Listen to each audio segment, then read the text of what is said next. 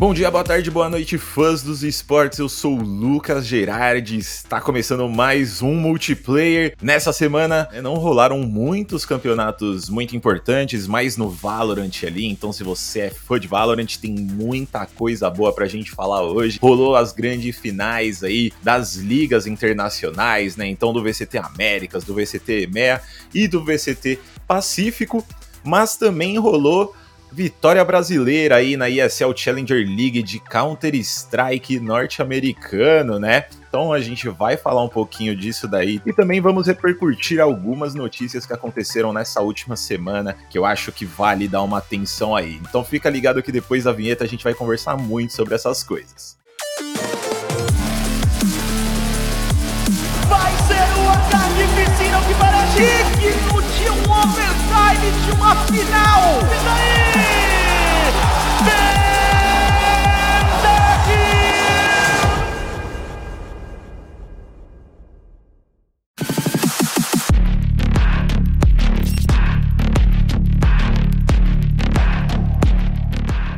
Então vamos começar aí nosso podcast dessa semana falando do quê? Obviamente de vitória brasileira lá no VCT Américas, né? Se você não tá sabendo, os playoffs estavam acontecendo nessa última semana.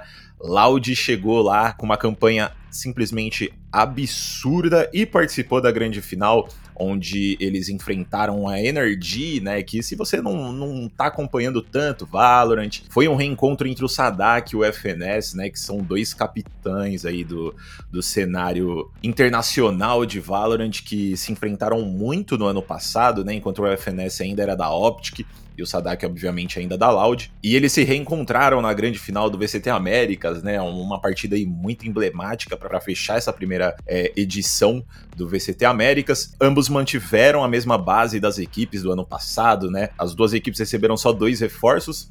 É, do lado da Loud foi o Cauãzinho e o Twist, que mostraram uma, uma performance absurda pela equipe durante o lock-in, por exemplo. Se você assistiu, você viu o Cauãzinho e o Twist amassando. E do lado da Energy, eles tiveram aí os reforços do Som e do Ardes. Vale aí dar destaque pro Som, que, meu Deus do céu, que moleque bom, como joga esse cara. É, mas não deu muito para eles nesse fim de semana, vou ser muito sincero aí, já dando spoiler para vocês. Mas antes de chegar na grande final, vamos falar um pouquinho da caminhada deles pela temporada regular, né? Eles, as duas equipes, tanto o Loud quanto a Energy, tiveram ótimas caminhadas nessa temporada regular.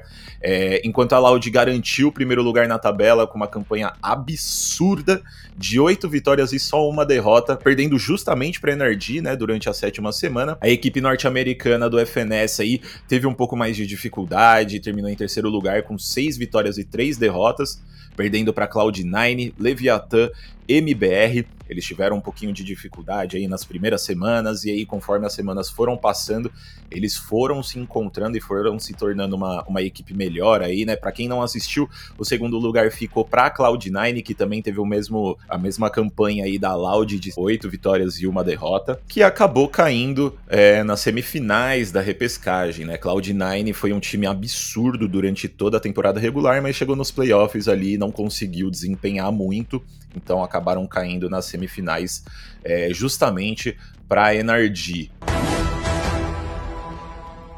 falando um pouco sobre essa derrota da Loud, né? Dava super para ter finalizado essa temporada regular com o resultado invicto, mas eu acho que é muito o que o Les falou e que quase todo jogador que tá sempre ganhando, que tá naquele time ali que tá dominando a tabela, fala quando perde alguma coisa, né? A derrota é muito importante para essa evolução e foi o que a gente viu acontecer durante todos esses playoffs, né? A caminhada da Loud, assim, eles estavam mandando muito bem durante a temporada regular, mas depois dessa derrota para Energy, parece que, que deu um gás a mais para essa equipe, parece que foi o que eles precisavam para chegar nesses playoffs redondinho mesmo e conseguir, pô, amassar literalmente todo mundo. Então vamos falar um pouquinho aí dessa caminhada deles nos playoffs, nessa reta final do VCT Américas.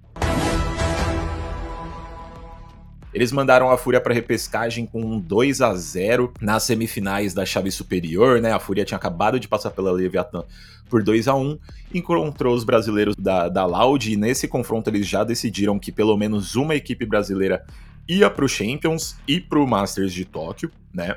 Então, quem saísse vitorioso dessa, desse confronto entre Loud e Fúria seria essa equipe brasileira que iria pro para esses outros campeonatos internacionais, né? E acabou indo para as mãos da Loud por 2 a 0 aí. E eles avançaram na tabela para fazer o mesmo com a Evil Geniuses, mandar eles para repescagem, mas dessa vez acabaram perdendo um mapa para essa EG, né? Que foi uma equipe que despontou muito nesses playoffs, mostrou uma evolução simplesmente absurda com a chegada do Demon One, né? Durante as, as semanas e também a, a Potter, assim, fazendo um trabalho simplesmente incrível com essa equipe.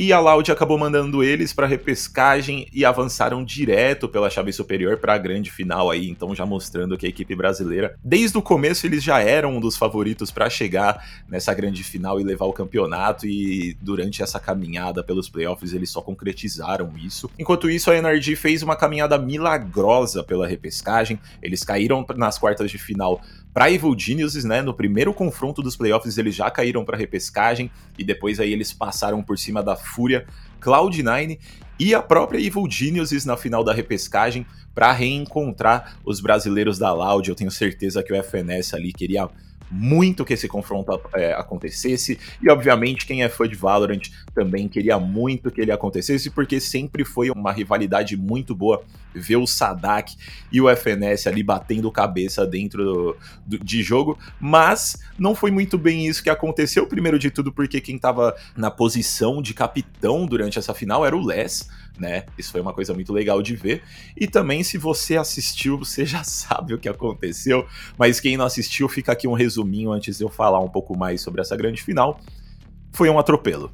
Foi um atropelo brasileiro aí, um atropelo verde, amarelo. Ainda bem, é, dessa vez a gente não teve que sofrer e suar a camisa para conseguir um título, né? E apesar dos, dos mapas terem sido resolvidos com resultados bem parelhos, né? Foi um 13 a 9 na Ascent, um 13 a 11 na Bind, um 13 a 11 na Fracture. Foi um 3 a 0 seco para Loud, mas uma sensação assim, apesar desses resultados muito próximos ali nos mapas, né? Uma sensação de que eles nunca deixaram o controle da série sair da mão deles.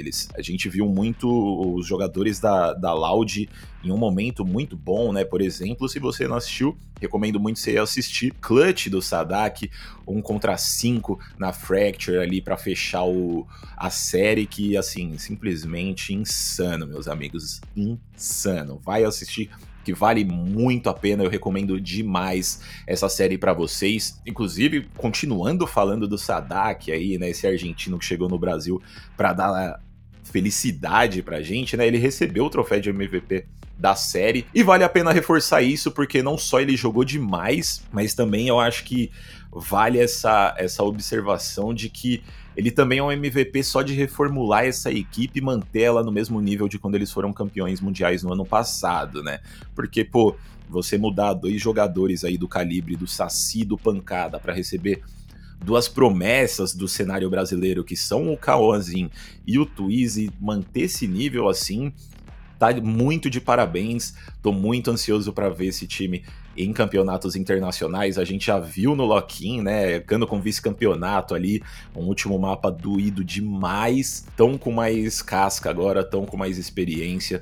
Então eu acho que daqui para frente é só só ladeira acima para esse time da Loud. E eu falei um pouco do Sadak agora, né? Mas também, obviamente, os outros quatro jogadores foram de extrema importância para a equipe durante toda a caminhada, não só nessa grande final, né? Twist chegando para uma função nova na Loud, destruindo, aprendendo muito rápido essa, essa posição de controlador e, pô, exercendo ela com uma, uma finesse. Desculpa o trocadilho aí com o nome do FNS, né? Mas assim, muito bem, chegando muito bem nessa, nessa equipe da Loud. O Les dispensa comentários, um dos melhores lurkers do mundo. O que esse moleque faz é ridículo. As balas que ele dá são simplesmente absurdas. É, do ano passado para cá, o Les já era um, um, jogador muito bom, mas do ano passado para cá parece que ele amadureceu de uma forma assim absurda. O Aspas dispensa comentários, né? Quem assistiu a temporada regular sabe que esse moleque é simplesmente absurdo. que mira jovem, operator simplesmente absurda. E obviamente o Kawanzin dando bala para todo lado e aparecendo sempre quando a equipe precisa, também jogando demais. Então, novamente aí, se você é fã de Valorant e não assistiu essa série, eu recomendo demais. Foi um show de FPS de alto nível e teve muitos momentos memoráveis, então vai lá assistir. E com isso, a Loud é a primeira campeã do VCT Américas, levou a premiação de 100 mil dólares e além de, obviamente, a classificação para o Masters de Tóquio e o Champions que também vai acontecer lá em Los Angeles, né? Falamos sobre a caminhada dos brasileiros aí no VCT Américas, né? Mas não foi só na, na, América do Norte que acabou as ligas, né? Foi as três que tiveram aí, tanto na América do Norte quanto na Europa, quanto no Pacífico, chegaram ao fim nesse último fim de semana. E vamos falar um pouquinho aqui, só dar uma pincelada só para você ficar por dentro do que, que aconteceu, né? Na Liga do EMEA lá, que é essa liga da, da Europa a Team Liquid finalmente parou a campanha absurda que a Fnatic vinha fazendo sem derrotas nenhuma durante toda a temporada regular. Eles estavam mandando. Assim, é uma das equipes mais dominantes do, do mundo, né? Essa Fnatic. Eles terminaram a, a fase regular com um score de 18 vitórias em mapas a uma derrota só. Então eles terminaram a, a, essa fase regular com nove vitórias e zero derrotas, e dessas nove vitórias eles perderam simplesmente um mapa. Então, assim, esse time chegou no, nos playoffs simplesmente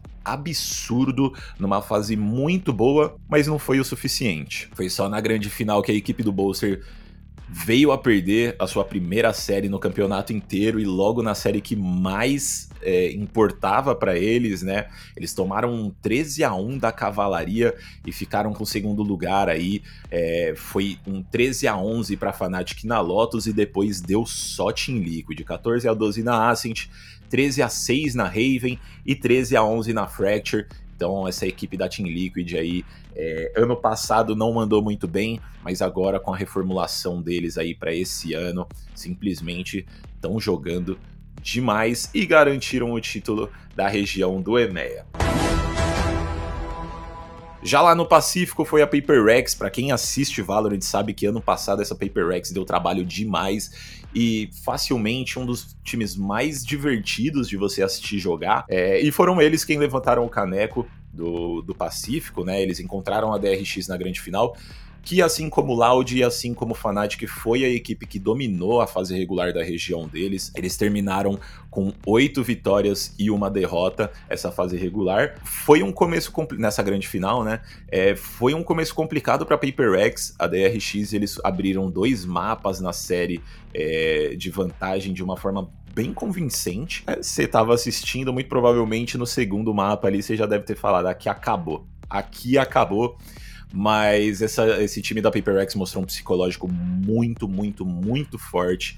É, Mind Freak, Something ali também que, pô, é, que estreou pela Paper X, né, durante esse campeonato, jogaram simplesmente demais. Essa equipe da Paper X é sempre muito divertido de assistir jogar, então também recomendo essa série para vocês. Foi um 3 a 2 no final, né? É, só para vocês saberem os resultados aí, foi um 13 a 6 no primeiro mapa da série na Fracture para a DRX. E aí um 16 a 14 na Ascent para abrir essa vantagem de dois mapas e depois só deu Paper X. Foi um 13 a 3 na Lotus, um 13 a 8 na Pearl e um 13 a 6 na Bind para levantarem o troféu de grande campeões.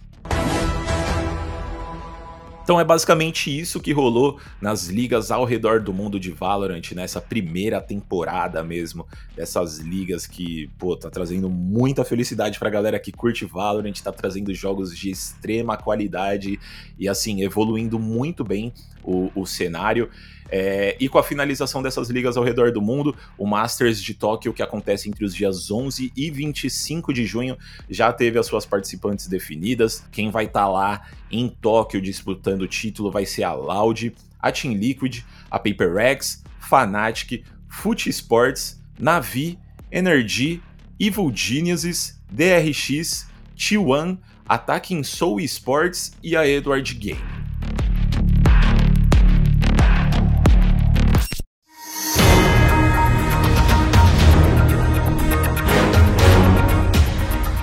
E agora saindo desse cenário mundial, né, de várias ligas internacionais que a gente está falando e voltando para América do Norte, também foi fim de semana de felicidade para os brasileirinhos no Counter-Strike. PEN e UMBR representaram as cores verde e amarela na 45ª temporada da ESL Challenger League. Vamos dizer que quem gosta de CS aí saiu muito feliz nesse fim de semana.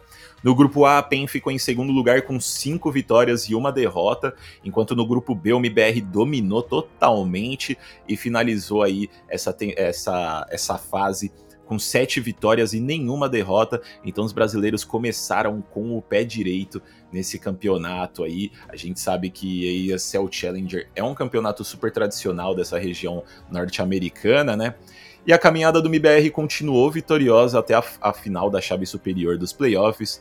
Eles começaram mandando a Fluffy Amers para repescagem nas quartas e depois a PEN para repescagem também nas semis. E aí eles acabaram encontrando a Evil Geniuses Black e acabou caindo para a final da repescagem, né, para essa equipe da EG, onde eles encontraram a Ataque, que é uma equipe bem conhecida aí do Tier 2 é, norte-americano, né?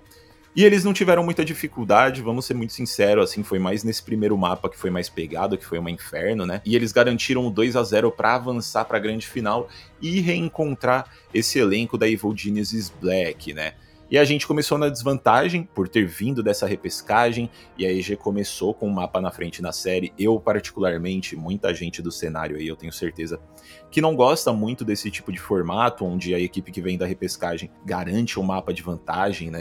É muita coisa, assim, para você começar a série com um mapa na desvantagem ou na vantagem, enfim, dependendo de que lado você tá. São as regras que a gente que a gente teve aí nesse campeonato, né? Mas não, sinceramente, assim, não foi muito muito ruim pra gente, não. Além desse mapa de desvantagem, tirando esse desespero também que foi o atropelo na Inferno por 16 a 3 para EG, o resto deu Brasil demais e o MBR garantiu o título em um 3 a 2 além de 20 mil dólares de, de premiação, então conquista muito importante para os brasileiros, para você que quer saber os resultados aí. O primeiro mapa que, te, que teria, obviamente, foi essa vitória para EG Black diretamente, por ter vindo da, da chave superior.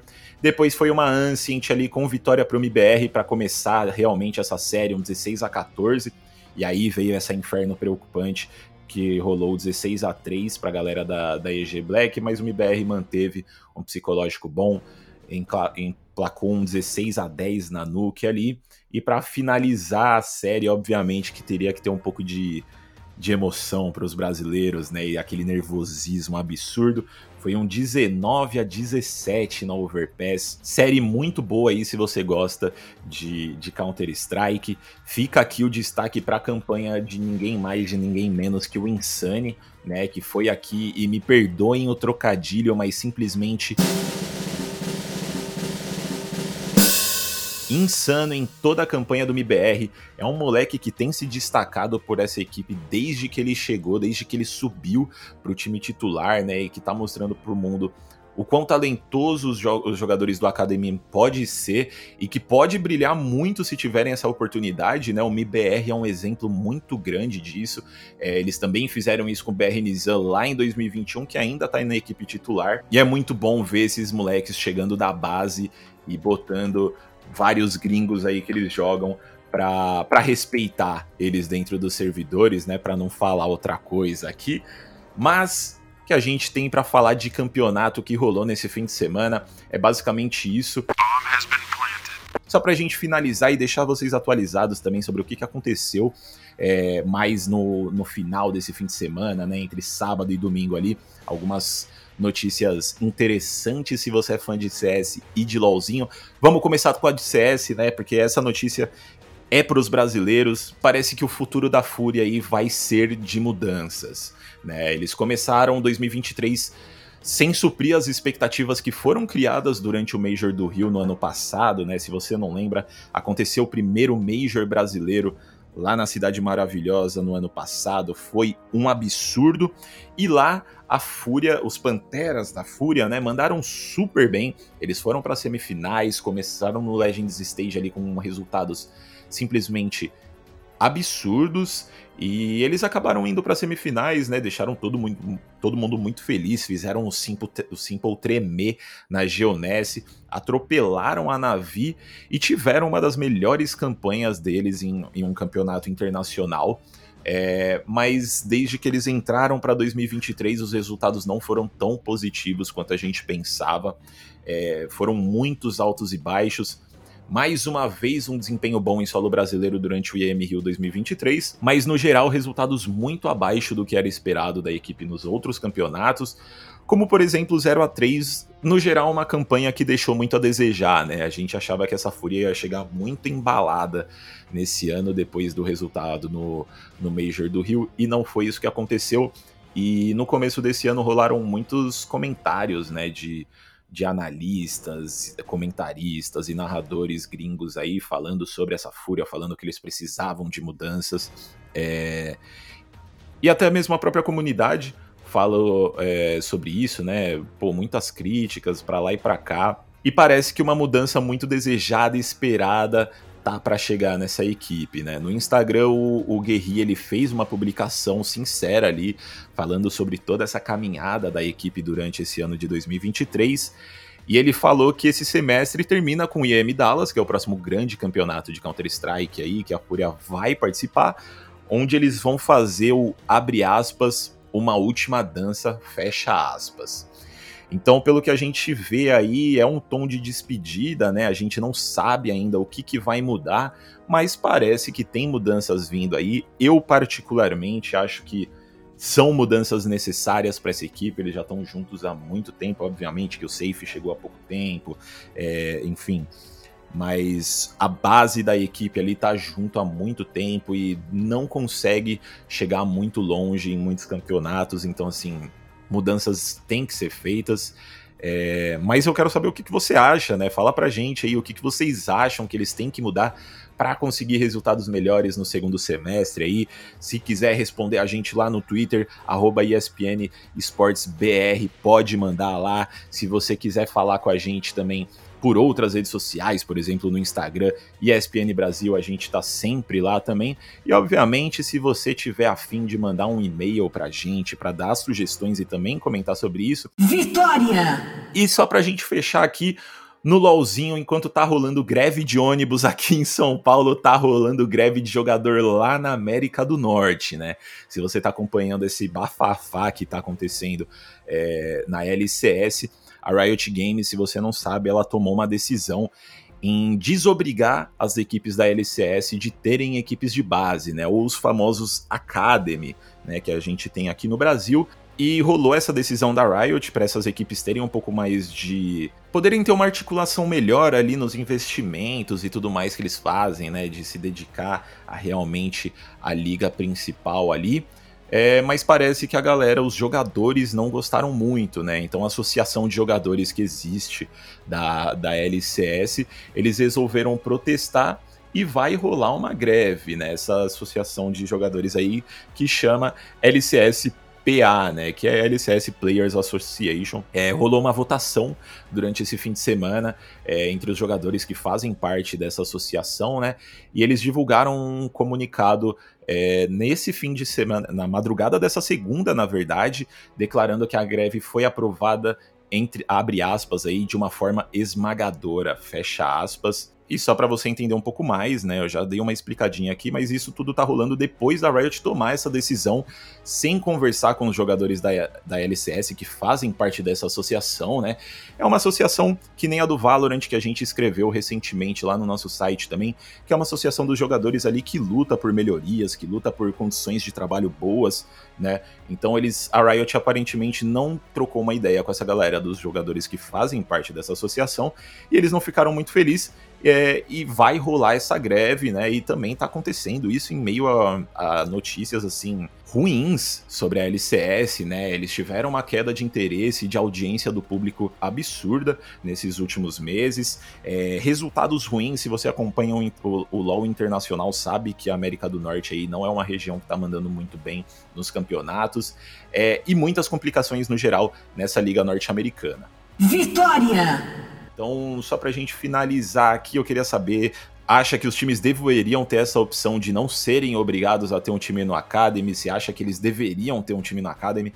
Eu, particularmente, acho que eles deveriam ser obrigados sim, é, porque é super importante, né? Ajuda o crescimento dos jogadores, aumenta o nível do cenário amador e, obviamente, dá oportunidade para esses novos talentos de se mostrarem para o mundo e também sair do amador para ir para o profissional, né? Então, o Academy tem a sua importância muito grande, tá? Mas a gente quer saber a sua opinião também, então só chamar a gente lá no nosso Twitter, lembrando ESPN Esportes BR ou no nosso Instagram ESPN Brasil, ou obviamente no nosso e-mail ESPN Esportes Brasil, o Brasil com Z, arroba ESPN.com. Vitória! Eu acho que é basicamente isso. A gente vai ficando por aqui. Eu espero que vocês tenham gostado desse, desse novo formato que eu tentei trazer. Acho que, que fica um, um formato legal, interessante para a gente atualizar sobre os campeonatos e também de algumas notícias. E não se esqueçam de, de seguir a gente nessas redes sociais que eu falei. E, obviamente, de acessar o nosso site lá, espn.com.br barra esportes, onde a gente está tra trazendo sempre as maiores notícias de League of Legends, Counter-Strike, Valorant, Rainbow Six, enfim, várias modalidades dos esportes aí, também de games.